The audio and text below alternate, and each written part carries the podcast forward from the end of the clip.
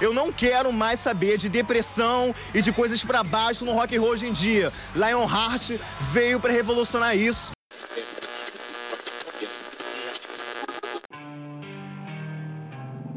Você está ouvindo o Vinil na Estante. Sua dose semanal de música pesada.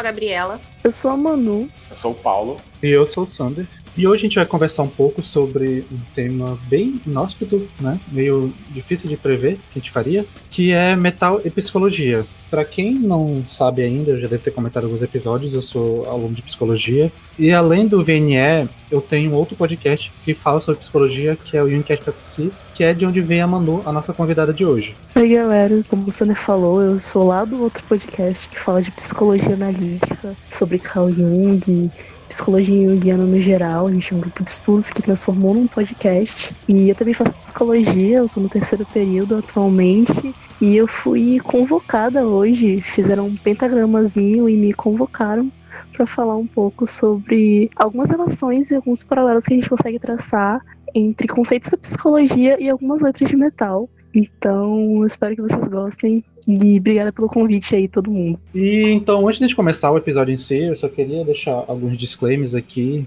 É, a primeira coisa é que a gente vai tocar em alguns temas que são bem sensíveis e que podem acontecer de ser gatilhos para pessoas. A gente vai tentar tratar os temas da forma mais é, sensata possível, mas algumas letras elas vão ser meio explícitas, então gente vai deixar esse aviso e eu vou deixar na descrição do episódio a minutagem de cada tema que a gente vai falar para caso você já tenha algum tipo de histórico, esse tipo de acessibilidade, aí você pode pular. E ressaltando também que a gente é estudante, né? Eu e o Sandra, a gente estuda psicologia, mas a gente não é especialista em nada. Ainda que o que a gente esteja falando tenha uma base teórica, né? Tenha esse embasamento, hum, a gente não está ditando regra aqui, é só uma interpretação que a gente conseguiu linkar com conteúdos que a gente aprende na faculdade. E também a gente não quer editar a regra de como você interpreta a sua música, é só um paralelo que a gente conseguiu traçar com assuntos de psicologia. Se você discorda, se você não interpreta assim, ou então se você consegue ter uma visão diferente, mas que ainda esteja no assunto de psicologia, comenta lá no Instagram sua interpretação, compartilha com a gente, que vai ser bem legal essa troca de ideias. Mas a gente não tá editando regras sobre como você tem que ouvir sua música e a gente não é especialista. Bom lembrar.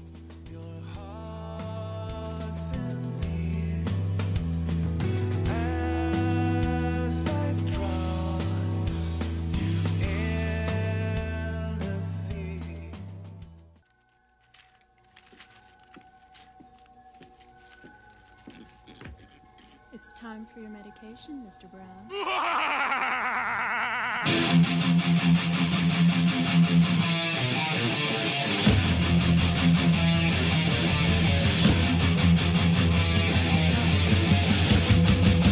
Então, para começar, a gente vai, eu vou explicar aqui mais ou menos como vai ser a dinâmica que a gente planejou para o episódio. A gente vai trazer alguns temas é, da psicologia, vai fazer uma breve explicação técnica do que são e depois a gente vai relacionar com com algumas letras de algumas músicas e ver o que a gente consegue fazer esse link. E o primeiro tema que está selecionado aqui vai ser falar sobre o movimento antimanicomial, que é uma, um movimento que engloba tanto a medicina, principalmente a psiquiatria e a psicologia, que é um movimento que tem origem desde o Foucault, então a gente vai fazer o nosso primeiro momento citar Foucault aqui no podcast, que é, desde o livro que ele escreveu um livro chamado A História da Loucura, em que ele vai argumentar que os manicômios, os leprosários na época, toda essa dinâmica de trancafiar pessoas que são é, mentalmente inaceitáveis na sociedade é feito de uma forma de controle e não de cura. O objetivo de, de quem está fazendo isso não é curar as pessoas que estão lá, mas se prender elas, como se fosse um sistema prisional, de fato. Ah, dando uma conceituada, os hospícios, os manicômios, os hospitais psiquiátricos no geral, eles foram muito utilizados como uma ferramenta meio que de limpeza social. Com todas as pessoas que eram marginalizadas na sociedade,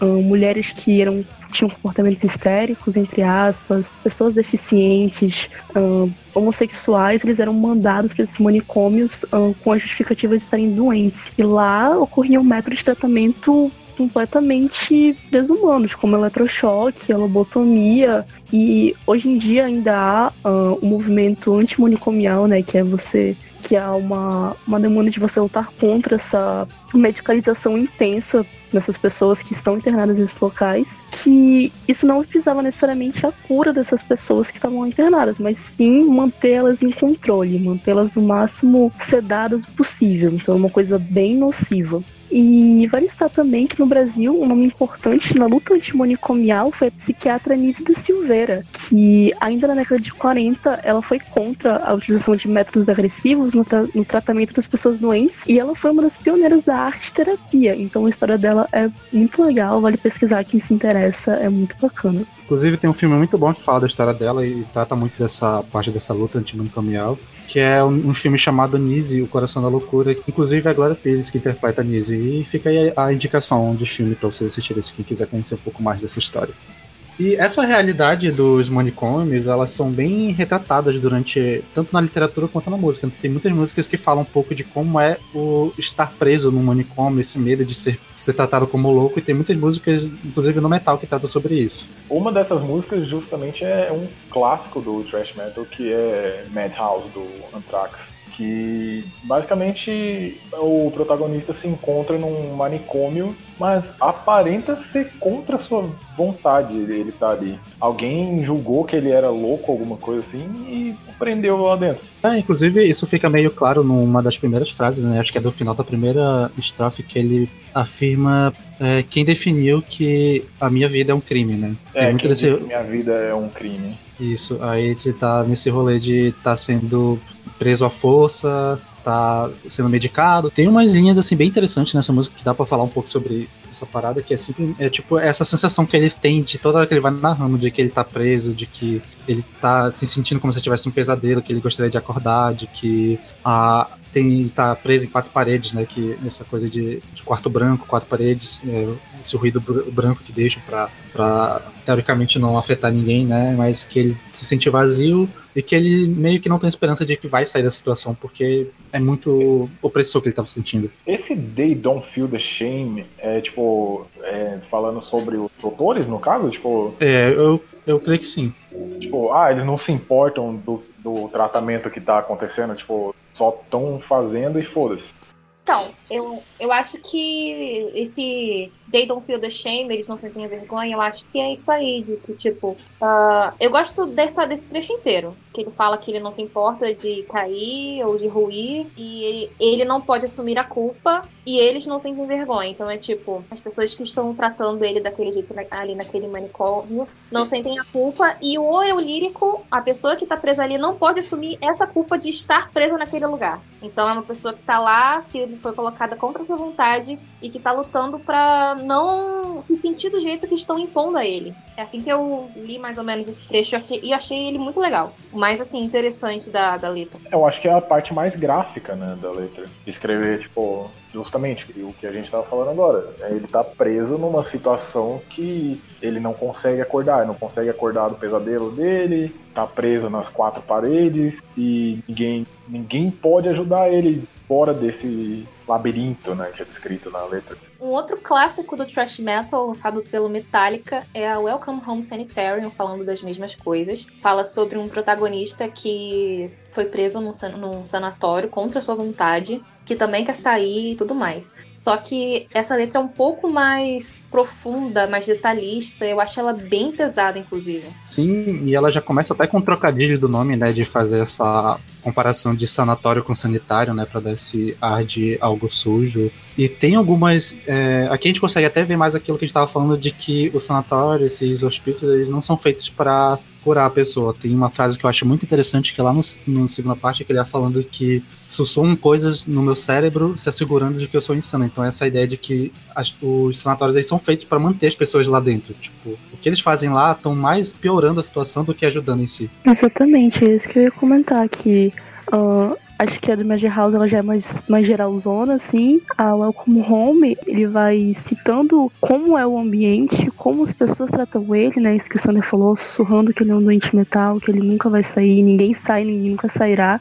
E no final ele já. No final, no refrão, ele já vai adquirindo uma espécie de revolta com aquilo, né? Tipo, me deixe sair, me deixe sozinho. E eu acho muito interessante como ele vai construindo isso.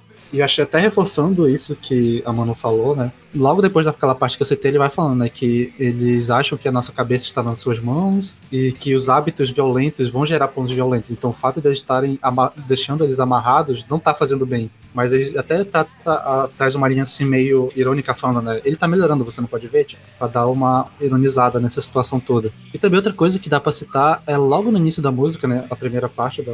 Ele vai falando um pouco sobre essa sensação de estar tá preso e sobre essa sensação de que a, o tempo tá parado, né? De como o tempo passa mais devagar por estar ali. E até uma coisa engraçada que ele cita uma hora da lua, né? Que falando que a lua tá cheia, mas que não, nunca parece mudar, que tem tanto essa relação de tempo, né? De passagem pelo tempo observando a lua, mas também de que a lua tem uma relação com doenças psicológicas histórica, né? Falando de que o termo lunático, né, que existe para relacionar tipo de pessoa, ele se origina de quando existia uma crença antigamente de que quando a lua estava cheia, as pessoas se portavam de uma maneira mais violenta. É, só finalizando, eu acho que isso, isso faz sentido com o que o Sander estava falando antes, de como que o tratamento violento que eles recebem vai refletir uma atitude violenta deles, né? Então a letra do, do Welcome Home começa com ele narrando o ambiente, narrando como as pessoas tratam ele, narrando como ele se sente sobre isso, e aí ele, o, esse o lírico da música ele vai desenvolvendo uma raiva pela situação, e no final ele conclui que matar é a única opção,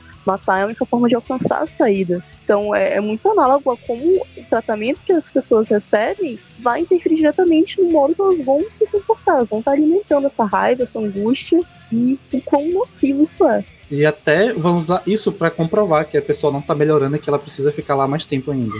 Agora, só um comentário assim mais geral, não especificamente sobre esse tema, mas sobre essas duas músicas que a gente comentou. Eu gosto muito mais quando bandas de thrash metal elas abordam esse tipo de tema, ou temas mais políticos, ou temas mais interiores, do que a, do que, que a gente vai falar mais no final do episódio, que é a violência pela violência só. Então, essas duas letras eu, eu gosto muito dessas duas músicas e gosto muito dessas duas letras. Concordo assim embaixo com tudo que a Gabi falou. Eu prefiro muito mais ouvir sobre política, sobre é, medo, ou o psicológico, sobre a psique da pessoa do que Slayer, por exemplo.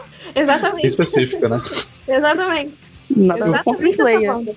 Né? Só um pouquinho. Talvez um pouquinho? Talvez, né? Se você estiver ouvindo isso, integrante do Slayer, desculpa a gente aí. Mas não, é verdade. For, não. Se for o integrante do Slayer tiver ouvido isso, vai tomar no cu, porque normalmente isso é confusão. não, mas assim, eu gostaria de deixar específico. Eu gosto de Slayer, mas.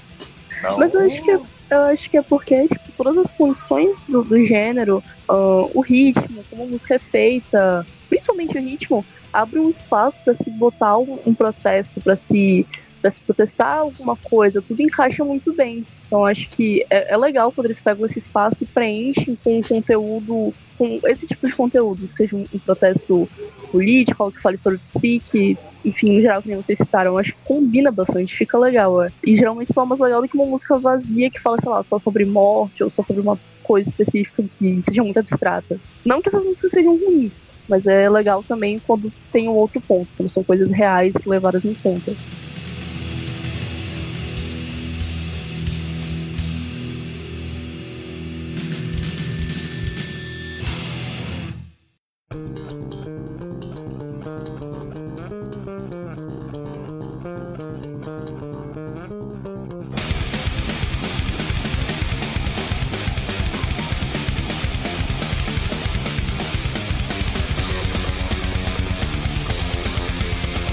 Agora a gente vai falar um pouco sobre transtorno de ansiedade. E dando uma conceituação bem geral sobre esse transtorno, uh, eles vão, em geral, compartilhar características de medo e ansiedade excessivo e perturbações comportamentais. O medo, ele é uma resposta emocional a uma ameaça real. E ele não é algo ruim. Todas as pessoas, elas têm que ter medo. Ter medo é o que contribuiu na, nossa, na evolução da nossa espécie. Só que esse medo e essa ansiedade e essa inquietude, a ansiedade sendo você tá sempre antecipando uma ameaça, é, isso de forma exacerbada, exagerada, vai causar transtornos na vida do indivíduo. E a gente trouxe como exemplo, para dar uma forma bem geral, essa ansiedade, a música Bleeding do Nervosa, que acho que o pessoal vai comentar um pouquinho mais depois, mas o eu lírico da música, ele vai narrando alguns sintomas de um ataque de pânico, que a gente vai comentar posteriormente também. Então, pensamentos dolorosos,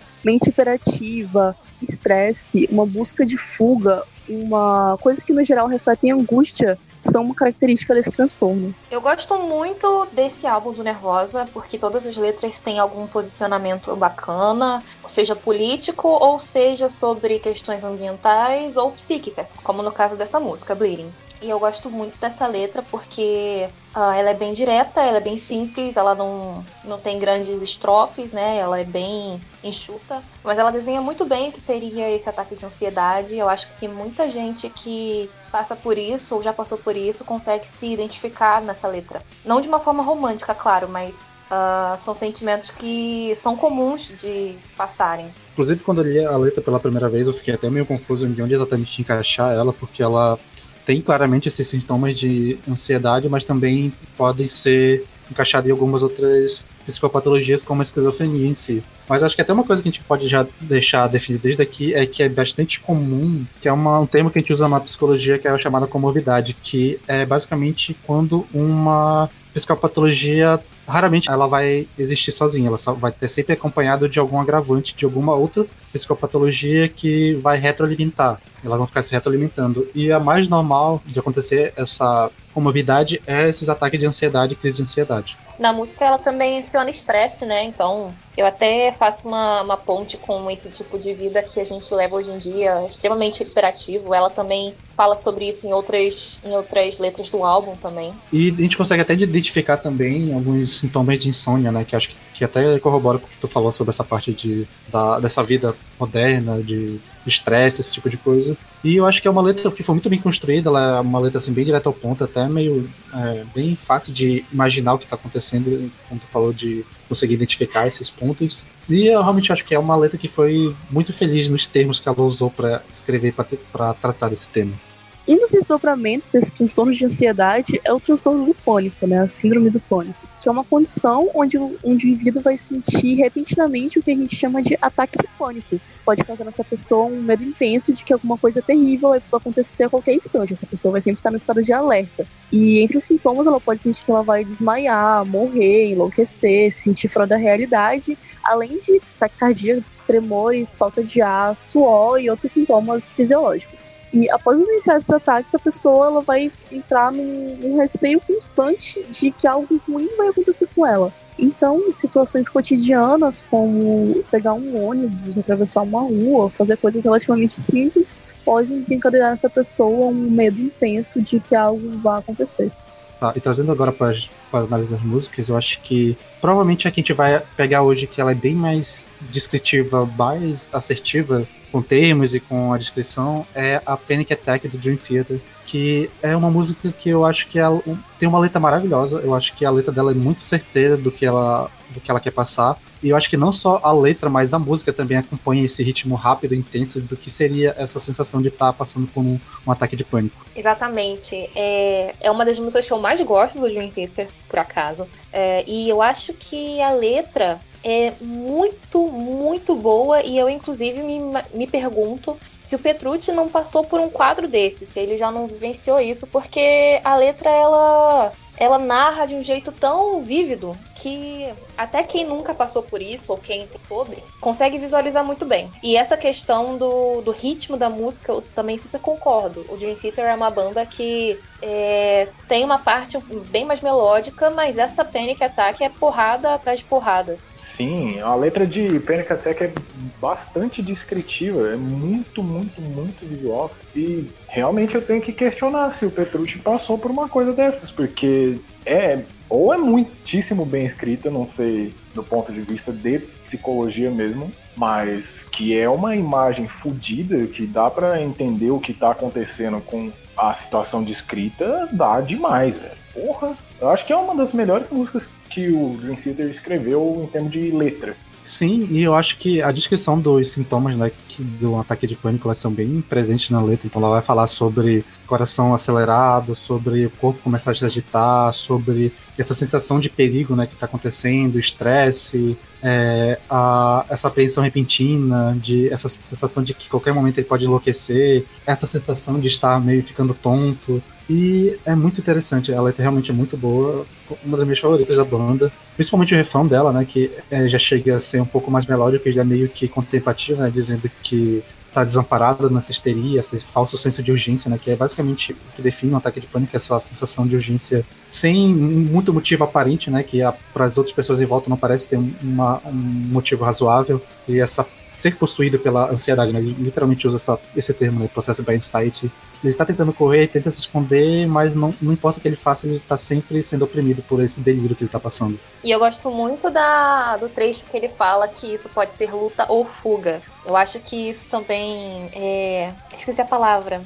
Não é reduz, mas exemplifica muito bem também que seria um, um ataque de pânico, né? Um transtorno de pânico. É, na letra tem momentos muito descritivos, como momentos de agorafobia, que é, é, sempre um pânico constante. Você é, não, não quer sair em público porque tem medo de que você tenha outro ataque de pânico e as pessoas vejam isso ou coisa assim.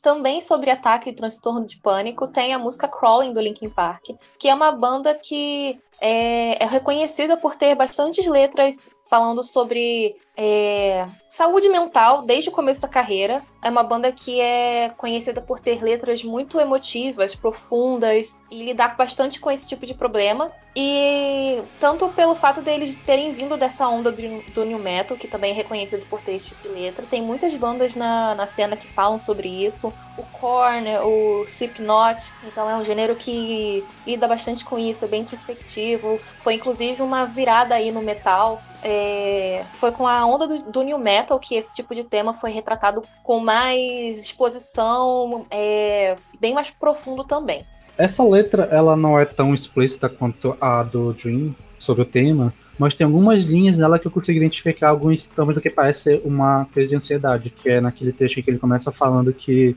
tem algo dentro dele que tá puxando para baixo, que, que ele sente que ele tem uma falta de autocontrole, de que ele não tá conseguindo se encontrar e que as paredes começam a se fechar sem um senso de confiança. Então isso me dá a entender que realmente tem alguma um, pelo menos um princípio de crise de, de ansiedade, principalmente essa parte de estar tá sentindo que as paredes estão se fechando, de a falta de confiança, dessa pressão que ele não está aguentando, tipo, isso normalmente é relacionado a, a quadros com, envolvendo crise de ansiedade. Mas eu creio é. que a música, no geral, ela deve falar de alguns, alguns temas além da crise de ansiedade. Eu acho que é só uma parte que fala sobre isso. É, uma letra bem menos visual da, da, da Panic Attack do Dream Theater, né? É uma. Eu acho que as duas músicas elas têm finalidades bem diferentes. A Panic Attack, eu não sei se é alguma coisa que, pela qual o Petrucci passou, ou alguém da banda. É uma, uma letra que narra muito bem os sintomas, como a gente falou. Já a Crawling do Linkin Park parece realmente um desabafo. Um diário, uma coisa assim, uma, uma coisa pelo qual o, o compositor de fato tá passando e usa a música para se aliviar um pouco. Inclusive, isso é bem recorrente na obra do Linkin Park, especialmente nesse, nesses primeiros álbuns, assim, que é uma coisa bem escancarada, bem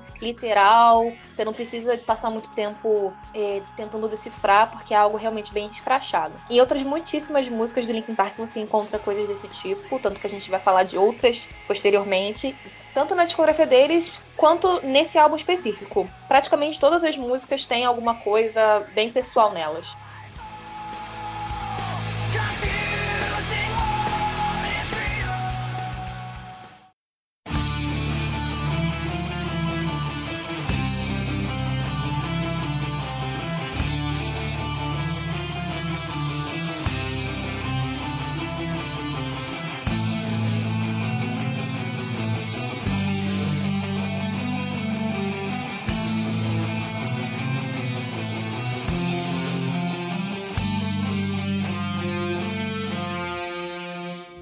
E outra patologia que pode ser encaixada também como um transtorno de ansiedade é a famosa fobia, que a principal diferença para um ataque de pânico é que as fobias elas são desencadeadas por um objeto ou uma situação bem específica. Então, em vez de ser um sentimento geral, ele vai ser por um objeto bem específico. Como a gente sabe, medo de animais, medo de altura, medo de é, de estar sozinho, de estar em lugar fechado, sempre umas coisas bem específicas que vão disparar essas, esses ataques de pânico.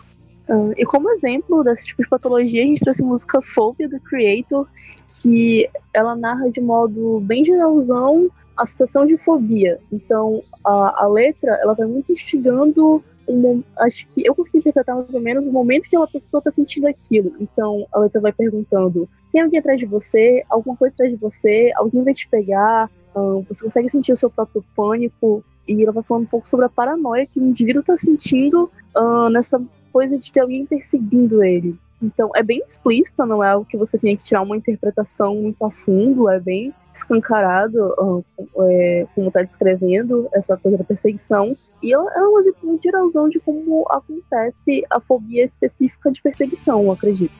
É, fobia é uma letra mais genérica, como a Manu disse, parece que é alguém narrando o sentimento da fobia e não exatamente sobre o que ela é. Diferentemente da Fear of the Dark, que é uma música aí conhecida por todos os metaleiros, que é bem explícita, que é bem detalhista e tem o a sua fobia, que é medo do escuro. Então é uma letra bem mais descritiva, é, minuciosa do que fobia.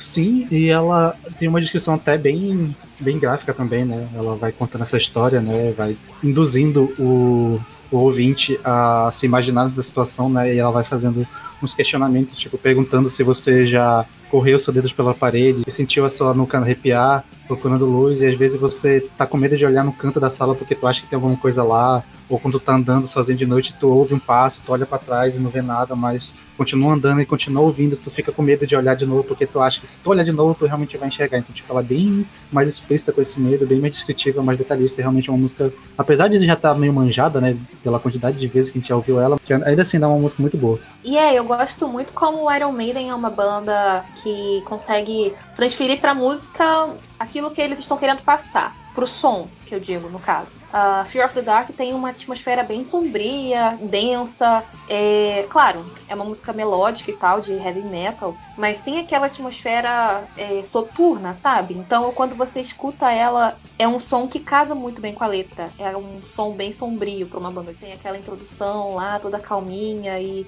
para mim, na minha cabeça, é uma coisa bem visual. E eu gosto muito disso, quando uma música consegue passar exatamente o que a letra tá querendo, tá querendo dizer. São poucas as músicas que fazem isso, eu acho. Sim, eu concordo com a Gabi nessa parte visual da música que começa tão melódica e uh, bastante descritiva também. O segundo verso já começa a descrever a ansiedade dele em relação a quando a luz já está indo embora e está ficando escuro e tal, não sei o que. Depois dessa ansiedade, a música realmente estoura. Após o primeiro refrão, a música estoura e vem o riff clássico que a gente conhece. Eu ia comentar, não tem muito a ver, mas que eu acho interessante é que quando as letras, não só essa do Iron Maiden, que é extremamente imersiva, além de a música ser um clássico, mas quando as letras usam, usam uh, um mecanismo de, de fazer a pergunta para quem está ouvindo, eu acho que isso causa uma imersão muito maior, né? Porque tanto a Dona Meire quanto a do Creator, elas, usam isso de você já sentiu tal coisa, você já sentiu que alguém estava sozinho à noite, você já sentiu que estava sendo perseguido. Então, eu acho que isso te conecta muito rápido com o, a pessoa que está ouvindo e é extremamente imersivo. Tipo, tu ouve e aquilo ali te pega de uma forma muito grande. Então eu acho muito legal esses, esses mecanismos, as construções das letras, de usar os termos certos para te convencer daquela ideia. Eu acho isso muito bacana.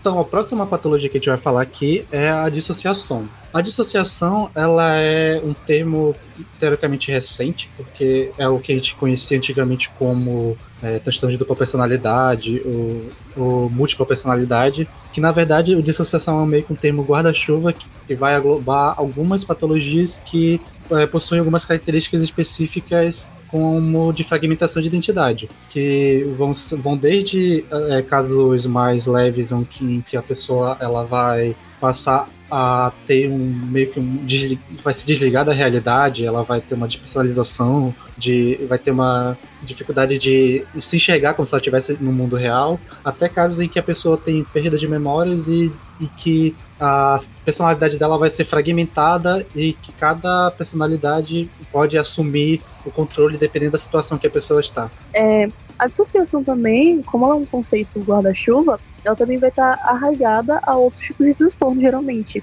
porque ela é uma estratégia defensiva do inconsciente para o indivíduo lidar com algum tipo de sofrimento, como uma ansiedade muito intensa ou algum trauma. Então ela vai estar geralmente acompanhada de alguma outra coisa. E é um conceito meio por ela estar sempre acompanhada de alguma outra coisa e ela ter essas características mais fragmentadas, ela é um pouquinho mais difícil de você diagnosticar de fato, de você dizer, pô, isso aqui é uma dissociação ela vai estar sempre fundida junto com outros sintomas, com outras patologias. E exatamente o que a Manu falou, agora como uma pessoa que não estuda psicologia, eu achei esse o transtorno mais difícil para uma pessoa fora desse ramo poder identificar nas músicas que a gente selecionou. Eu achei realmente bem complicado, é meio geral, meio abstrato, não sei. Sim, sim, é meio difícil de identificar assim de cara porque ele pode ser facilmente confundido com outras patologias. Mas eu acho que uma característica até para facilitar a identificação, principalmente em obras literárias, é aquele conceito mais difundido de dupla personalidade, que é quando você vai ter uma conversa com alguma outra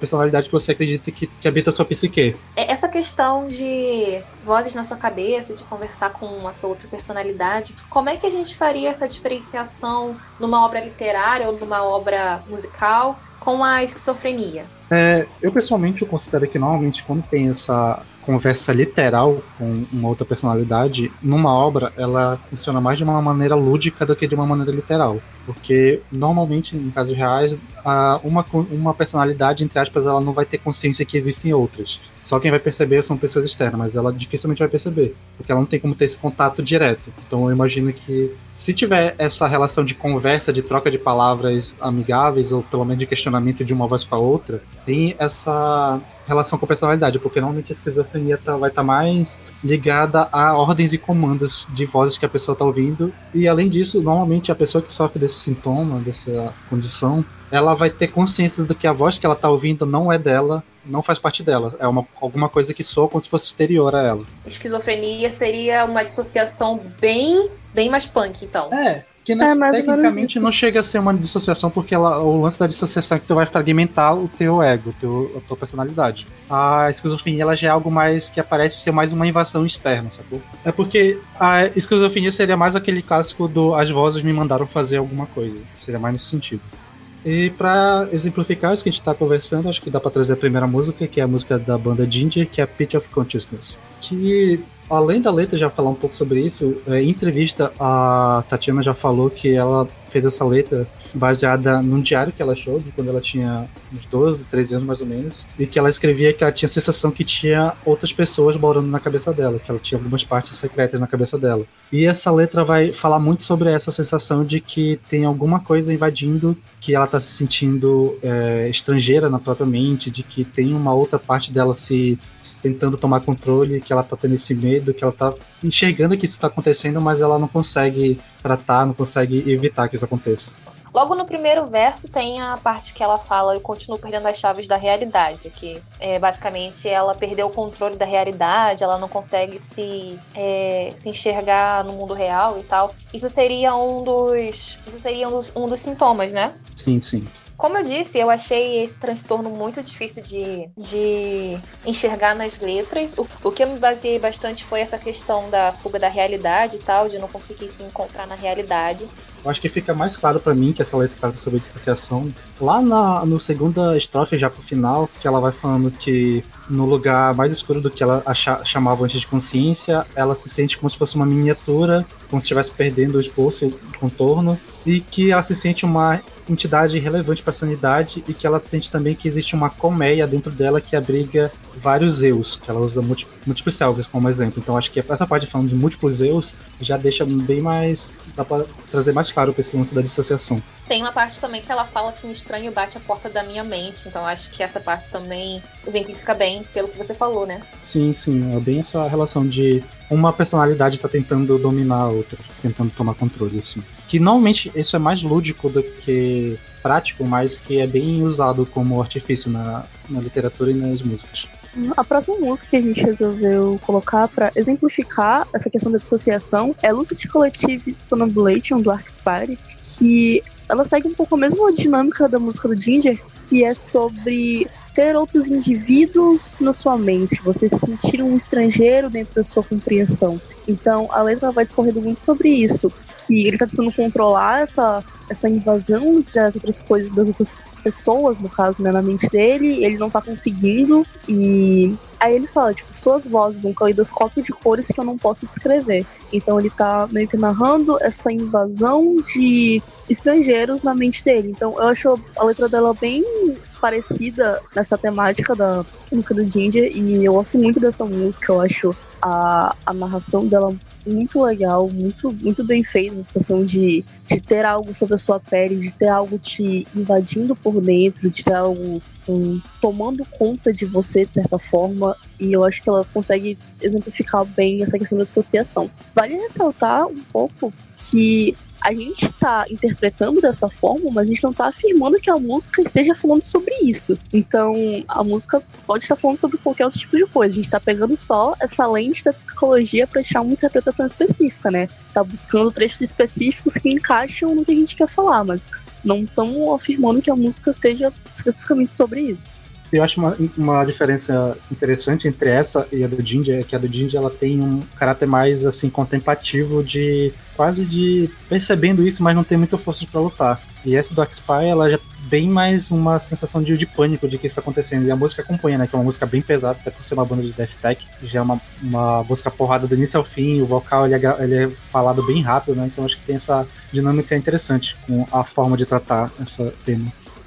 Na música Delirium do Lacuna Coil, acontece aquele caso que a gente falou da comorbidade, nesse caso, com ansiedade e dissociação. É uma das minhas músicas favoritas da banda, apesar de eu não curtir muito essa fase nova deles, mas eu acho que é uma outra música que se encaixa naquilo que eu falei do Fear, da Fear of the Dark, que é uma música bem. que é uma música que consegue passar muito bem o que ela pretende na letra. Uh, não sei se é pelo vocal da Scabia, por estar muito agudo, e aí entra em contraste o vocal do Andrea, mas eu acho que casa muito bem e, dá, e causa essa sensação no ouvinte de delírio mesmo. E eu gosto muito da música por conta disso. E até por isso que a gente falou dessa parte da comorbidade, é porque a letra em si, ela soa mais pro lado da ansiedade do que da, da dissociação em si, mas como o tema da, da, da letra fala de delírio em si, é um caso que só a ansiedade em si não abarcaria. Então, por isso que a gente acha que fica mais interessante de fazer essa, essa junção. Mas é uma letra também bem gráfica, dá pra meio que sentir esse desespero na, na letra, né? Dela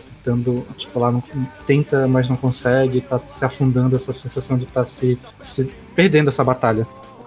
Uma outra música exatamente com essa carinha é a Out of Myself do Riverside, que também cai nesse caso da comorbidade, nesse caso com ansiedade e, e dissociação. Eu quis trazer o Riverside porque é uma banda que tem muito sobre isso nas letras. A gente não vai abordar todas aqui, a gente pegou só Out of Myself, mas é uma banda que, inclusive no Metal Archives, tá como assunto das letras uh, mental struggles, né? É, distúrbios mentais. Então é uma coisa que está bem presente na, na, na, carreira da banda. É uma outra música também que fala sobre. Parece que é um ataque de ansiedade, mas tem esses aspectos da dissociação. Como na parte que ele fala, estou enjoado e cansado de todas aquelas palavras, vozes na minha cabeça. E é uma música que também tem bastante efeito de backing vocal, que é a, a voz do próprio vocalista, mas várias vezes sussurrando, então causa também essa, essa sensação de vozes na sua cabeça.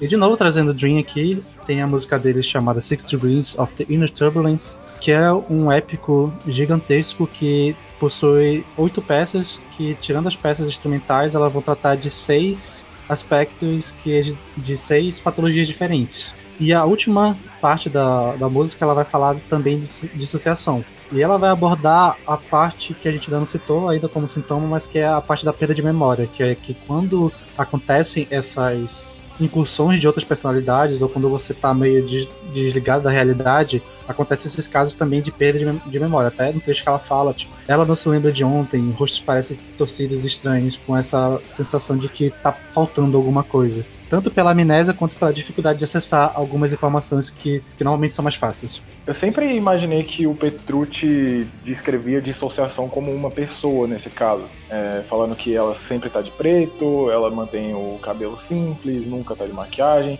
mas ninguém se importaria porque ela nunca lembra. E para mim isso casa justamente com o que o Sander estava falando sobre a perca de memória. É, faz sentido, apesar de eu não, nunca ter lido dessa forma a música, mas faz sentido sim. Eu acho que realmente o principal, é, acho que a edição que a gente consegue trazer dessa música é realmente essa parte da, da amnésia, que é um, um sintoma bem clássico desse tipo de distúrbio, mas que a gente não tinha comentado até agora na minha leitura parece mais como se fosse uma pessoa com a dissociação mesmo.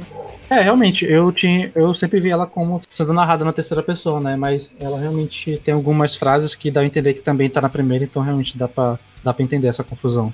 Losing Time é um pouco mais direta em relação à dissociação. A próxima música que a gente vai comentar não é tanto. É uma música que eu sempre imaginei que fosse sobre esquizofrenia, mas o Sander, principalmente, me ajudou a entender que talvez seja sobre dissociação, que é Sweating Bullets, do Megadeth. Onde o Mustaine parece estar tendo uma conversa com ele mesmo e se sentindo paranoico e perdido dentro da cabeça dele, basicamente, não sabendo o que fazer. Em Stunning Bullets, eu acho muito bacana uh, o modo que a música vai se construindo e que o Dave Mustaine vai conversando com ele mesmo. E a interpretação da música leva muito isso, né? Porque ele é extremamente sarcástico, irônico, ele tá se auto-desafiando. Então é como se ele estivesse narrando essa, essa loucura dele, essa dissociação dele. Tipo, uh, ao longo dos trechos das músicas, ele vai se desafiando. Tipo, olá, sou eu novamente. Você pode fazer isso, você pode fazer aquilo. Então ele vai contando como ele vai se sentindo e ao mesmo tempo ele vai desafiando, ele vai dando umas indiretas, dando umas conversa muito ameaçadora para esse outro eu que é ele mesmo, de certa forma. Então eu gosto muito da interpretação uh, que a música tem dele cantando e de como ela vai se construindo. Eu acho muito.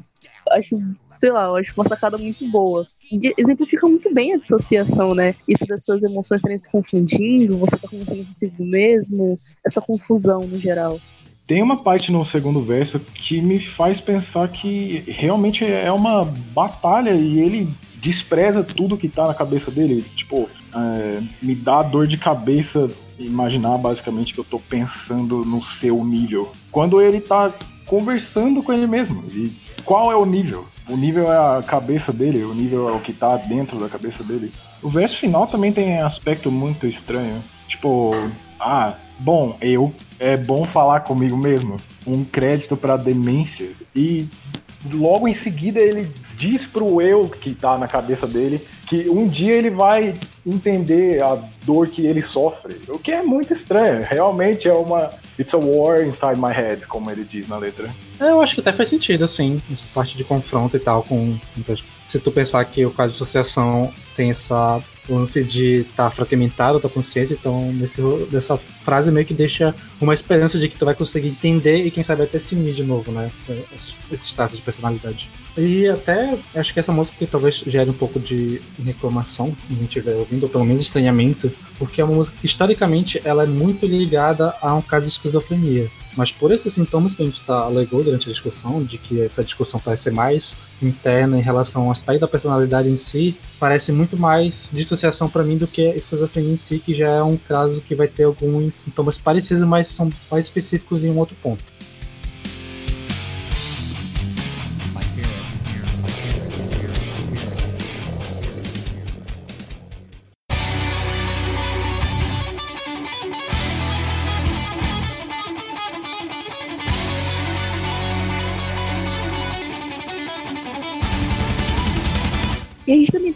Esquizofrenia, né, que é um conceito guarda-chuva que vai estar tá englobando outras patologias dentro. E o espectro da esquizofrenia, ele vai incluir uma série de transtornos que são definidos por anormalidades como delírios, alucinações, um pensamento no sentido de uma fala desorganizada ou um comportamento motor grosseiramente desorganizado ou anormal. É, uma, uma forma específica de esquizofrenia vai ser a catatônia, porque ela apresenta uma alternância entre os períodos de passividade e de negativismo e períodos de súbita excitação. O exemplo que a gente trouxe para começar a falar de esquizofrenia é o The Voice Commanding, do Angra, que tá bem explícito, que fala sobre uma voz, né, que tá comandando um indivíduo que tá fazendo ele aos poucos perder a, a sanidade, ter ataques insanos, e é uma coisa que tá atormentando ele, né, como cita, eu sou a voz comandando você, separados não somos nada, unidos estamos quebrando regras. E, e vai falando sobre essa, essa voz um,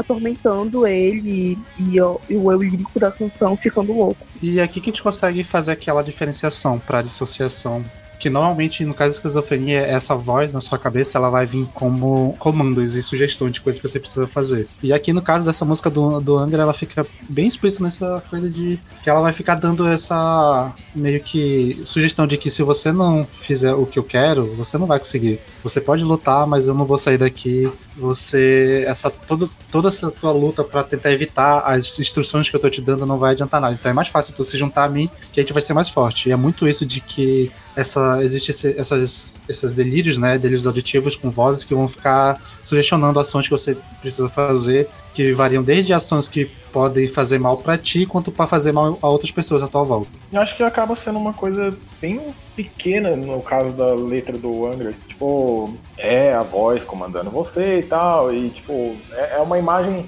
que eu, eu não sei dizer se eles estão brincando, porque eles não conseguem passar uma seriedade tão grande em, relação às letras. Isso, para mim, pelo menos. Tipo, acho que o momento mais sério, eu diria, é tipo, ah, vou estar tá aqui lembrando você todo o tempo que não tem escapatória. E só isso, sabe? Isso é meio estranho, sei lá. Ou eu nunca vou me render. Tipo, eu não sei se é a voz ou o próprio protagonista nesse caso. Não sei qual a interpretação é. de vocês nesse caso. É, eu acho que a música toda tá só a voz falando, nunca é o personagem em si. Pelo menos assim como eu consegui enxergar de essa. Porque ela tem esse ritmo meio de. Até pelo jeito que, né, que o Edu, o Edu nessa música ele usa mais um drive, né? Do que o vocal mais agudo que ele usa normalmente. Que é mais agressivo. E eu acho que por isso que, que pelo menos eu tive essa sensação, né? De que por ter essa agressividade na letra, de que toda letra vai, vai ser, pelo eu lírico, vai ser justamente essa voz na cabeça da pessoa. E que essa parte que tu citou de eu nunca vou me render e de que você não tem escapatória, esse tipo de coisa que.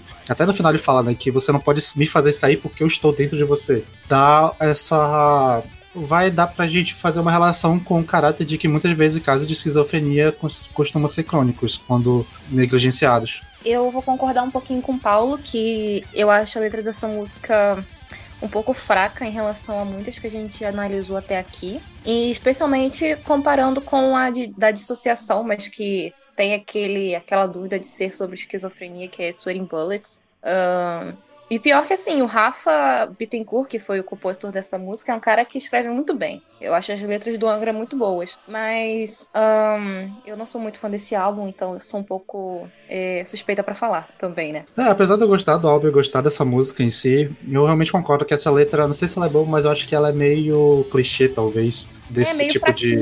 Ela não passa é, aquela coisa. Tipo, ela não tem tanta. Ela é bem do que a gente já, já tá acostumado a, a ter essa ideia, né? Tipo, ela passa muito essa ideia do que a gente já tá acostumado a ver sobre a doença. Exatamente. E eu gosto muito desse álbum também. Eu gosto dessa música, mas eu acho que ela te pega mais sonoramente do que a letra em si. Ela, ela traz a, esse aspecto esquizofrênico de um modo bem geralzão, né? Como o Sander disse, é bem clichê. Ela não inova ela talvez não seja tão imersiva assim, ela só é uma narração da voz que tá lá te aperreando. É, eu, eu concordo. Pô, eu acho uma no, na questão de musicalidade, eu acho uma música muito muito boa, tá? Só que a, a lírica, que obviamente é o que a gente está tratando aqui, é, para mim é, é muito fraquinha, assim. Eu não diria bobinha, mas fraca. Tipo, Sweeting Bullets, que foi o último exemplo que a gente citou, dá para sentir até na, na questão musical que os caras estão tratando de um problema, sabe? Tipo, até no solo do Mustaine, tipo, dá para sentir aquela coisa de entrar na cabeça dele e sentir alguma coisa bastante destrutiva. Mas Voice Commanding 1 é só um refrão para todo mundo cantar sobre um problema tão grande quanto esse. É, e eu acho que também cabe a questão da interpretação, que é a interpretação de Sweating Bullets, do Mustaine é, é, narrando a, a, própria conversa, Hello Me, Me the Real Me. Então, tipo, eu acho que na verdade a, a crítica que eu faria nessa parte da nossa conversa é tanto para essa música quanto a próxima, que é a Voices in My Head do Lyrial, que é uma banda de power folk aí que o Sander falou. Eu acho que esse tipo de som, power metal, ele não combina com o tema. E aí acaba ficando um negócio muito estranho, desconexo. E não que, ah, sei lá, a música tenha que ser, sei lá, uma coisa verossímil desse jeito. Só não me passa muita seriedade, não sei. Como a Gabi já puxou a próxima letra, né, do Voice in My Head, do Lyrial, é, ela traz essa narração da esquizofrenia, da, dessa voz na cabeça, só que é uma forma um pouco mais lírica, né, já faz um, uns comparativos, umas metáforas, um, fala sobre o mar, fala sobre beleza, já é uma coisa um pouco mais melancólica, uma versão mais melancólica. Não que a música esteja romantizando a doença, não é isso que a gente quer falar, mas o modo que ela é apresentada já é uma metáfora mais power mesmo, né? Faz sentido com o gênero da banda, mas que também não sei se combina tanto, mas é uma letra que já pega esse, essa coisa mais sentimental, de certa forma.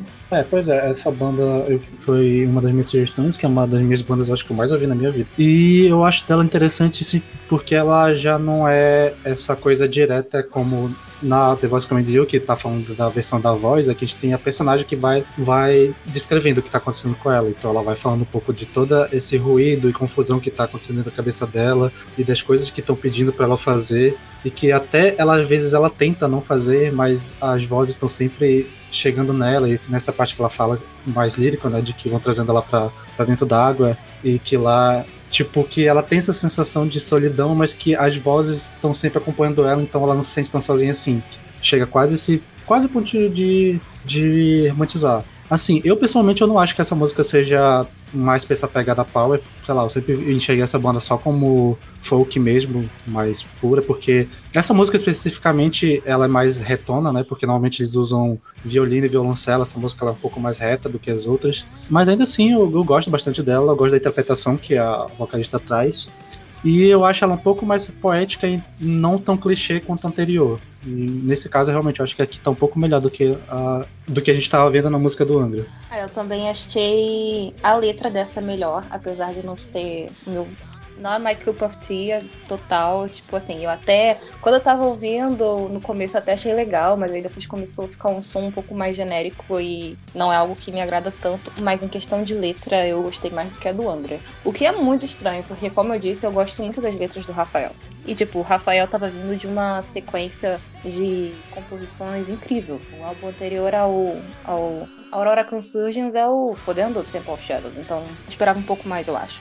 Eu acho que vocês tocaram nos pontos que eu queria fazer que. Mas eu achei a letra de Voices in My Head do Lyrian muito bonitinha. Tem, tem algumas coisas assim, ela, ela é muito bem feita, assim, eu acho, mas ela tem uma quase uma romantização ali no meio. Tipo, o refrão ser Quiet is the tempting sea and beautiful. Tipo, her dark and cold embrace. Tipo. Mas eu, eu acho que assim, talvez não seja tanto de romantizar, porque normalmente existe um certo desleixo com pessoas com, da, da sociedade em geral com pessoas em casa de esquizofrenia. Então, às vezes, quando elas estão nesse mundo interno da cabeça delas, é, se torna até mais palatável do que viver na realidade, porque na realidade elas vão ser maltratadas. Então, uhum. esses momentos de delírio talvez seja onde eles tenham algum tipo de paz. Tipo, tem muita música que fala sobre isso, sobre essa coisa de que. É, é acho que até tem uma do Halloween que não é exatamente sobre isso, mas aquela World of Fantasy do Sarah Silence. Ok, ele, ele, toca mais ou menos nesse tipo de coisa, assim. Uhum. Aí outra música que eu coloquei na lista aqui, mas acho que é só pra te citar, só pra não deixar passar essa história, que é a música Shining Crazy Diamond do Pink Floyd, que não é a letra em si dela, mas é pela história que envolve a letra, né? Que essa música é uma das músicas que a banda fez é, pro ex-guitarrista e líder da banda, que era o Sid Barrett, né? Que ele teve que sair da banda por motivos de, de problemas de saúde e que nunca chegou a ser confirmado, mas a, mas a especulação que sempre teve é de que ele tinha um caso de esquizofrenia que foi acentuado com o abuso de drogas. E essa música é meio que feito como um, é como se fosse uma mensagem do Roger Waters comentando como é que foi enxergar esse processo, né? Falando que ele lembrava de quando o Cid era jovem, como ele era uma pessoa que brilhava, e olhando para ele o que aconteceu depois. Até uma, uma frase que eu acho muito interessante dela, que ele fala que você procurou o segredo cedo demais, que eu acho que traz uma interpretação de que ele meio que encontrou a verdade muito antes e enlouqueceu por isso, algo nesse sentido mais poético.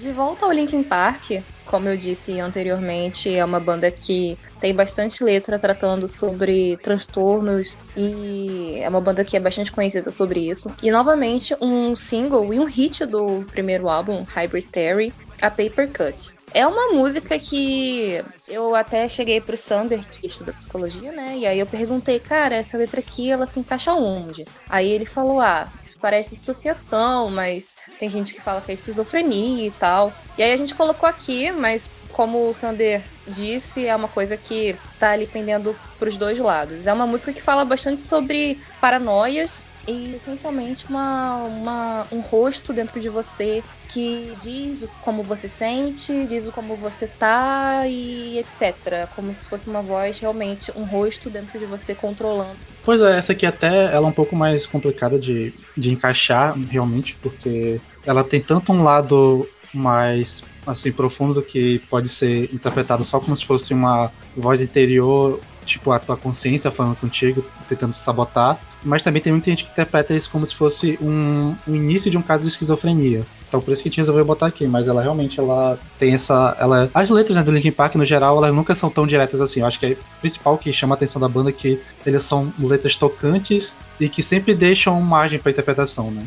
Exatamente, as letras do Linkin Park são caem muito naquela coisa que a gente estava falando sobre ser um desabafo. Parece mais uma coisa bem mais real, bem mais é, íntima do que a, uma letra do, do Angra, por exemplo, ou do Lyrial, que é mais uma coisa descritiva. A do Linkin Park, as letras do Linkin Park no geral, elas são mais subjetivas justamente porque eu acho que é algo que os próprios integrantes passaram, sabe? Aquela coisa, no começo do milênio, tava toda uma, uma, uma, vibe diferente, sabe? Tinha muita banda que tava, tava usando desse momento para realmente se abrir. Isso foi um marco na, na história da música. O New Metal, ele realmente popularizou uh, o fato das pessoas poderem se abrir na música de um jeito tão íntimo. Uma coisa que, mesmo com o grunge, já não se via do jeito que era com o New Metal. Era uma coisa... Então, o que eu percebo, assim, na letra do Linkin Park, tanto, com, tanto nessa quanto nas outras dos dois primeiros álbuns, principalmente, é isso. Essa sensação de que é um desabafo. Dentro desse espectro nós temos Test the Stump Them All, que também é outra música dentro de Six Degrees of Inner Turbulence do Dream Theater. Essa eu queria discutir contigo até, eu deveria ter mandado no grupo. É, não é... Eles não estão falando mais dos doutores? Tipo... Sim, ah, sim, essa aqui é... Fazer, a, a gente tem que fazer alguma coisa pra, pra parar o, o garoto e tal, não sei o quê. Ah, o garoto é louco. É exatamente isso. Tipo, eu tava ouvindo aqui a letra e eu achei muito interessante justamente por isso, porque ela traz essa, essa visão do, dos médicos, né, que são colocados como antagonistas a esse personagem que está numa condição psíquica adversa. E eu achei muito, muito legal como as, as histórias vão se construindo, onde ele falando sobre os remédios, sobre os, as paredes vazias, a ambientação do lugar. É quando eles falam, esse esse garoto é simplesmente louco, sofrendo de desilusões. Não, nós honestamente achamos que talvez ele precise de uma instituição, ele vive num mundo de ficção, e ele realmente pode precisar de alguma ajuda. E, cara, eu, achei legal como ela vai se construindo, fala dos remédios que ele vai tomando, dessa visão do, dos médicos que estão tratando ele, de certa forma é bem em contraste ao que a gente estava discutindo justamente em músicas como Madhouse ou Welcome Home Sanitarium. E, tipo, aqui parece que os médicos realmente estão querendo ajudar, sabe? Tipo, não é como, ah, a gente está fazendo uma limpeza da sociedade. Parece que eles realmente estão tentando, ok, vem com a gente e a gente talvez possa ajudar com o seu problema. Tipo, a, a frase final do refrão, tipo, nós temos lugar para ajudar e salvar ele dele mesmo. Tipo, eu acho muito, muito bem escrita.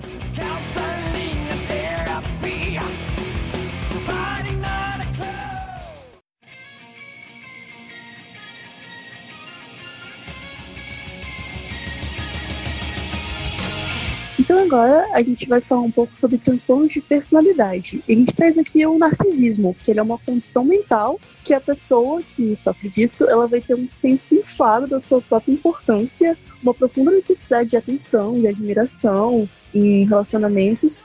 E a característica também é a falta de empatia pelos outros. E isso domina a vida do indivíduo de tal forma que chega a ser muito nocivo, tanto para ele quanto para as pessoas ao redor dele. É interessante também que ela é mais prevalente em homens. E para ilustrar essa patologia do narcisismo, eu vou trazer aqui um dos grandes clássicos do power metal, que é a música do Halloween, a Perfect Gentleman do Master of Rings, que do primeiro álbum, né, com de Darius, em que é uma música em que o personagem passa a música toda se elogiando e dizendo quanto ele é incrível. E como ele é um cara bom, como ele é um, alguém que todo mundo tem que se jogar por ele, de que como o cheiro dele é melhor do que dos, todos os perfumes, de que ele é realmente uma pessoa perfeita e que merece adoração. É, ele fala, ele fala pra, pra pessoa se ajoelhar, inalar o odor dele, beijar a mão. É uma coisa muito, muito caricata, eu achei até. A letra. Eu sempre encarei essa música como. É muito divertida. Eu nunca encarei por esse viés até a gente debater sobre o episódio de hoje. Era sempre uma música que eu cantava rindo. É uma letra bastante engraçada também, eu acho. Mas tem perto do final já uma coisa muito narcisista, uma coisa que, nossa, eu li e sobre a gente estar tá discutindo, eu associei e fiquei, nossa, ok, isso é muito estranho. Tipo, é, ah, eu não consigo resistir no meu próprio reflexo. Como alguém pode? Tipo, meu Deus, cara. E realmente, ela é uma música assim que por muito tempo ela sempre foi vista como é, uma letra engraçada, divertida, que é praticamente uma das músicas obrigatórias dos shows do Halloween, né? Que sempre vai ser aquele momento em que o Darius vai apresentar a banda, né? Falando que, apontando para todo mundo que é tal pessoa perfeita, e fica a público gritando lá e tal. Aí no álbum um pouco mais recente, né, de, não tanto assim, né, 10 anos atrás, o álbum Seven Silence, de 2010, é, foi um álbum que eles tiveram uma proposta que, se eu não me engano, cada membro ia escrever duas músicas e eles iam fechar um álbum com, com essas músicas. E o guitarrista atual, né, que é o Sasha, ele resolveu escrever uma continuação dessa música, que é a, a faixa Who is the Mr. Madman, que ela vai narrar que 16 anos depois daquela primeira música, né, que foi lançada em 94, o personagem que era o narcisista lá, o maluco perfeito, está agora no manicômio e ele foi internado porque as pessoas meio que pararam de aguentar o que ele fazia. E ele vai narrando a música inteira, como ele está sendo tratado, o que está acontecendo. Tipo, ele nem consegue acreditar direito o que está acontecendo direito, porque tiraram a coroa dele, né? Sempre vai, a música sempre vai trazer essa relação de que ele era um rei da luxúria, como no prólogo mesmo da música já diz, e ele vai falando que os homens brancos, né, que são os, os médicos, tiraram a coroa dele, deixaram ele preso, e que todo mundo tá começando a chamar ele de o Senhor Louco. E é uma música muito interessante, é uma das minhas favoritas desse álbum, e foi muito da hora quando eu descobri que ela é realmente uma continuação da Perfect Gentleman.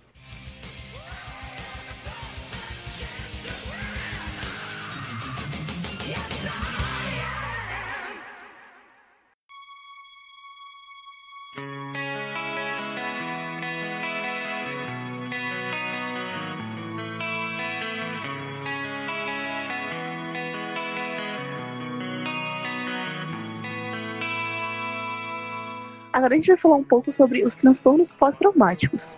É, o transtorno de estresse pós-traumático é um distúrbio de ansiedade que ele é caracterizado por um conjunto de sinais, sintomas físicos, psíquicos e emocionais, devido à pessoa, ao indivíduo, ele ter sido vítima ou então testemunha de algum ato muito violento ou de uma situação muito traumática e isso representou uma ameaça para sua vida ou então para a vida de pessoas que estavam ao seu redor. E quando esse indivíduo ele recorda desse evento traumático, é como se ele estivesse de novo revivendo aquela situação. Ele sente a mesma dor, a mesma sensação, uh, o mesmo sofrimento do que aquilo aconteceu anteriormente.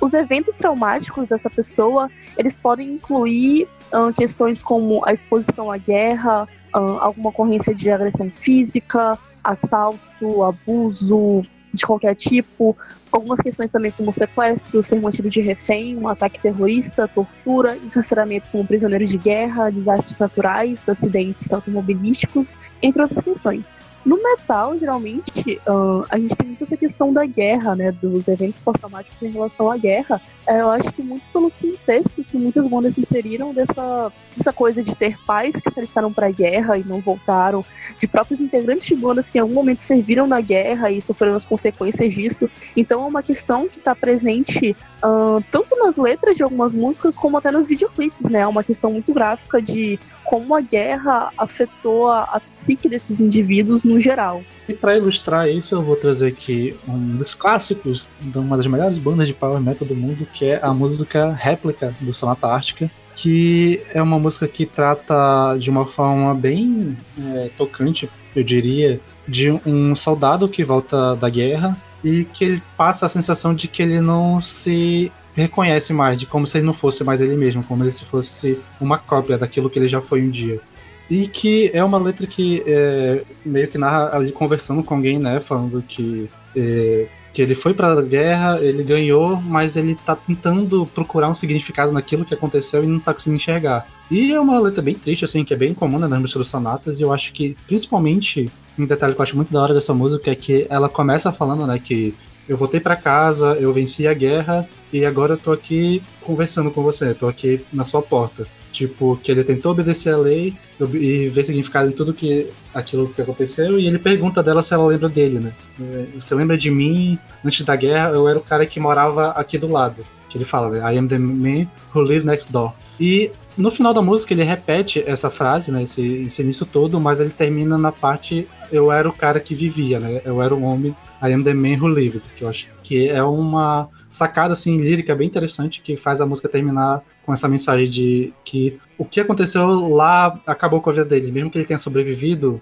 o que voltou de lá não era a mesma coisa e que no, final não valeu a pena assim. E ainda nesse sentido, tem uma outra música também no Sonata Tática, que é do álbum mais recente, do Perry as Child, que é a música What Did You Do in the War Dead, que é uma música muito bonita, que conta, narra um filho, uma conversa entre o pai e um filho, em que o filho está perguntando o porquê que o pai dele sempre chora à noite, que ele o, o que ele fez na guerra que fez ele nunca mais sorrir, de ser, de nunca mais estar presente na vida dele, de ser só um ser que está lá parado e o pai respondendo de que o filho dele não perguntar, porque ele não quer viver aquelas memórias, de que ele fez coisas horríveis e que toda vez que ele fecha os olhos ele, ele lembra de coisa muito, muito triste que ele não quer que o filho dele saiba que aconteceu. Mas tem um trecho muito interessante dessa letra em que o, o filho começa a falar que na verdade, ele sabe o que o pai dele fez, que sabe que o pai dele, dele fez coisas horríveis e questiona de que se valeu a pena ele tirar sangue de outras crianças para que ele continue vivo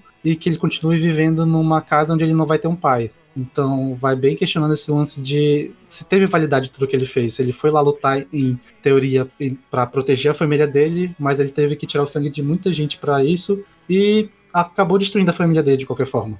O bom de Sonata é que faz parte do Power Metal, que também é o gênero do Sabaton, olha só, nós iremos falar de Tio Hell and Back. É, o Sabaton, né, que é uma banda conhecida, ela fez a sua fama por fazer músicas que contam um, alguns contextos históricos e falam sobre heróis de guerra. Tem a conhecidíssima Tio Back, que vai narrando esse soldado que tá na guerra, que ele tá a sete palmos do inferno, e que ele foi pro inferno e voltou. Então, além, uh, apesar de ser uma música que ela tem um aspecto meio glorioso, ela vai narrando a situação da guerra, tipo, uh, um inimigo avançando, é, uma situação onde nenhum soldado dorme, um, uh, esse personagem, esse eu lírico que vê os amigos dele caindo ao redor, morrendo, e ainda assim ele tá avançando, os canhões estão rugindo, e a única, a única coisa que ele tem certeza é que a morte tá esperando ele, que ele vai pro inferno e ele volta. Tipo, ele investiu, ele conseguiu prosseguir o ataque dele, ele, ele chegou nesse, nesse ápice, digamos, do, do momento como soldado dele, ele vai pro inferno e ele retorna. Acho que com essa memória da guerra que ele tem. Mais ou menos isso que eu consigo interpretar dela. Manu, eu não sei se eu identifiquei alguma parte da letra dessa música que ela que fale sobre o transtorno pós-traumático. Nessa letra, é, o eu lírico realmente expressa essas, essas traumas ou é só ou é mais essa questão da, da do ato dele ter ido para a guerra? Não, mas tipo, é porque eu imagino que acho que toda a pessoa que viveu uma situação como a guerra, como tá num campo de batalha, aquilo ali vai afetar a psique dela de alguma forma e em algum momento. Então, tem essa questão de ser um flashback e dessa descrição, ele tá dizendo que ele foi pro inferno, foi uma coisa extremamente dolorosa, horrível, e que talvez ele não tenha tido um estresse pós-traumático, né? Mas é o que dá a entender, tendo visto o clipe. Mas ainda assim foi uma situação muito forte, muito estressante que afetou a psique dele, ainda que fosse apenas no momento que ele estava lá. É, eu acho que realmente, olhando o clipe, fica bem mais claro do que a letra, porque além de mostrar né, o personagem num, num quarto, como se estivesse tendo esse flashback, né, revivendo essas cenas, no início e no final da música tem uns textinhos falando um pouco sobre é, essa coisa de como o que acontece com os soldados quando eles voltam da guerra e tal. E eu não sei se é muita viagem minha, mas tem uma parte que eu vejo assim como se fosse uma crítica dessa letra, em que ele fala que se há uma glória na guerra, que ela esteja com os mortos. E que eu acho que isso talvez tenha, tenha um pouco daquela ideia de que muita gente disse que é, voltar de uma guerra às vezes é bem pior do que ter morrido lá. Porque aquela coisa, as pessoas que. Tipo, essa ideia de que quem morreu pelo menos vai conseguir um descanso, mas quem voltou vai ter que reviver todo aquele sofrimento e, aquele, e essa experiência traumática pelo resto da vida. E vai acabar. E vai acabar não conseguindo desenvolver uma vida de fato quando voltar. Justo. E ainda nesse assunto de pós-guerra, tem mais uma música no metal que retrata isso, que é a Stress do Pain of Salvation, do Entropia, o primeiro álbum deles, que também é conceitual. Uh, inclusive, Entropia seria o nome de uma cidade criada para o álbum, que é uma mistura de Entropy com Utopia. E basicamente esse álbum é sobre um cara dessa cidade que vai pra guerra e quando ele volta, os familiares dele morreram. Então, pensa, é realmente bem fodido, um transtorno pós-traumático piorado. E aí, e a Stress narra um dia no cotidiano dele em que ele simplesmente não consegue atravessar a rua, ele não consegue Tipo, ele fica maluco quando ele vê luzes vermelhas ficando no semáforo, os carros passando, tudo isso causa angústia nele, causa uh, a sensação de afogamento. E aí ele Uh, ele pede ajuda, ele pede resgate, salve-me, liberte-me. E aí diz, observando todo esse estresse. Isso é basicamente a primeira, o primeiro verso da música. Eu gosto muito dela porque o Daniel Gilden Lowe, vocalista, ele é um cara, e eu acho que o Paulo vai concordar comigo, que interpreta as músicas muito, muito bem. É um cara que realmente sente a, a letra que ele escreveu e ele parece mais um ator do que apenas cantor, sabe? Ele é um intérprete de fato. E aí nessa música ele, ele já fez várias vozes sussurrando e muitas assim, ao, é, em camadas para contar essa história do stress como se fosse realmente várias vozes na cabeça dele dizendo que ele tá estressado, estressado. Não como se fosse um caso de esquizofrenia ou algo do tipo, mas é uma pessoa que tá nesse estado de alerta total sempre. É basicamente isso a letra. É um, uma letra que fala sobre esse estágio de alerta constante, e aí ele não consegue viver uma vida normal. Só queria assinar embaixo do que a Gabi falou, que é na questão do Daniel ser intérprete e um cantor, uma puta voz do prog e, sei lá, em relação a essa questão de ser intérprete, ser vocal, não, não deixa a desejar e é um dos melhores pra prog, pra, aliás, pra metal e pra rock.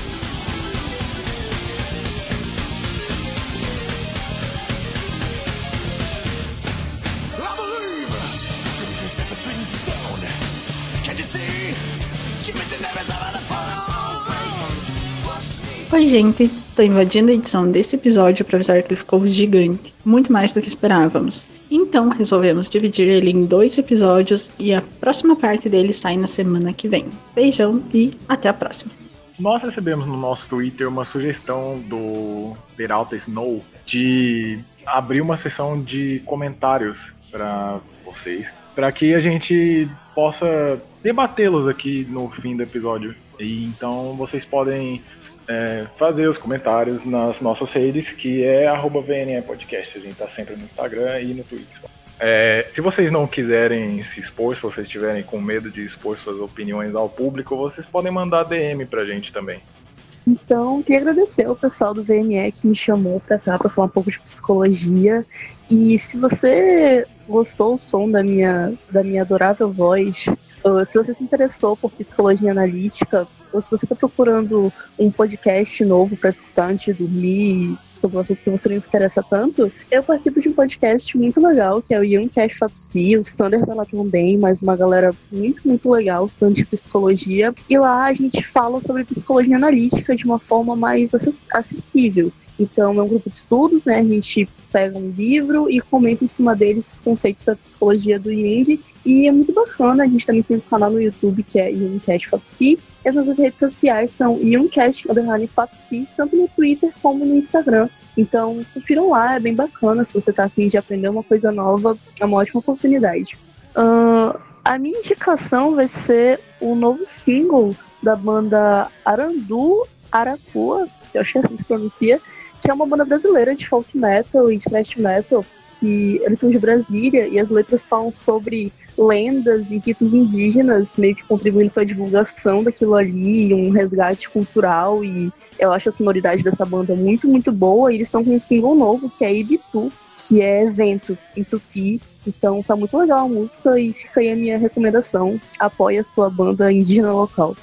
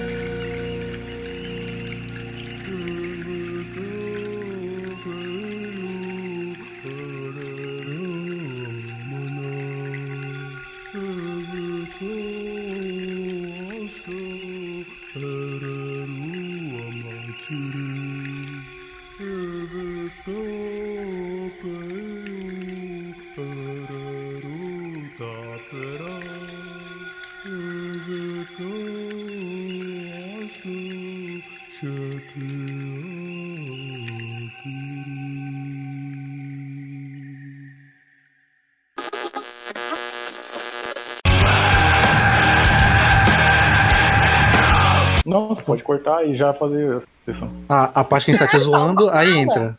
Fala, pelo amor de Deus. Mas sem pressão. Estão gritando aqui, mas é sem pressão. É.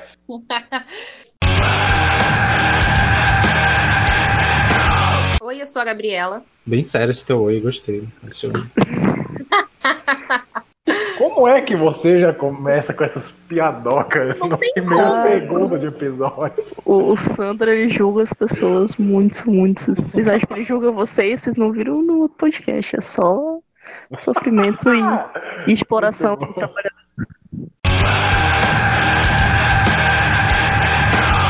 O primeiro que a gente vai. Tem alguém tocando parabéns em algum lugar? Eu tô ouvindo a segunda vez, parece parabéns pra você. Tá todo mundo no mudo. Se tiver tocando alguma coisa, aí na sua residência. Sabe que eu tô ouvindo na minha cabeça? É, é, a, morte parabéns. O cara tá ouvindo parabéns pra você, mano. Será É, que isso se enquadra como narcisismo? Será? Não sei. Talvez no próximo eles estejam Olha, tu viu? Tu viu? Teve parabéns aí. Não tem parabéns, porra! Cara, não deu parabéns. Deu uma Será leve que- alteraçãozinha no som. Será que tem alguma coisa aberta aqui no meu, no meu PC que tá dando sons? Céu, cara. Você não tem noção da gaitada que eu dei quando você falou. Será que isso é narcisismo? Eu acho É bacana. sério, tá muito claro pra mim, tô ficando assustado. Deixa eu ver se não tem alguma coisa aberta aqui. A gente também defendeu. Ah, caralho, mas- isso aqui que foi. Tá no Twitter, tá aberta a porra do vídeo do Sérgio Moro batendo parabéns. Por quê? Por quê? Por quê, mano? Eu não sei, tava só na timeline carregada. Eu vi o Sérgio Moro batendo parabéns. Ah, Sinceramente. Puta merda. Os pós-créditos de hoje vai ser incrível, né? Aí, pra dar exemplo, puxando a nossa primeira música, tem a Pitch of Caralho. Lá vai de novo, eu vou passar meia hora pra pronunciar esse caralho dessa palavra. Pitch of caralho. Caralho. Isso aí é, é psicanálise que fala disso daí. Puta merda. Piadinha de psicólogos. Parabéns aí ao Dream Theater em The Test That Stupid Day Parabéns aí, muito bom trabalho. Dream Theater torando aqui. Bom, patrocina a gente.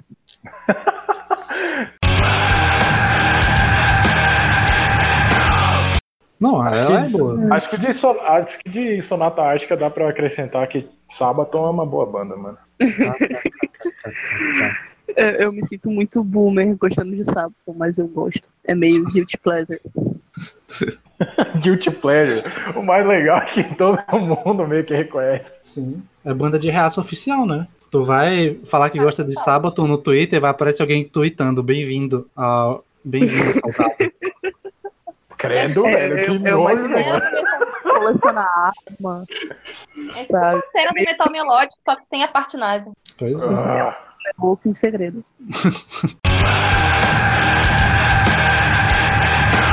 Crítica social foda.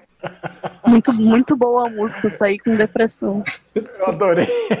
Adorei como a Gabi entra e, tipo, o Sander fica num silêncio, tipo, nossa, é isso que ela vai falar, tá ligado?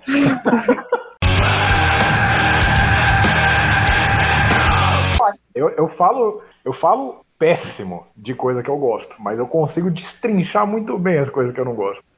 Mas isso aí de criticar é um transtorno gravíssimo na psicologia sobre. Não, brincadeira, sacanagem. Meu microfone tava mutado, mas eu dei uma gastada.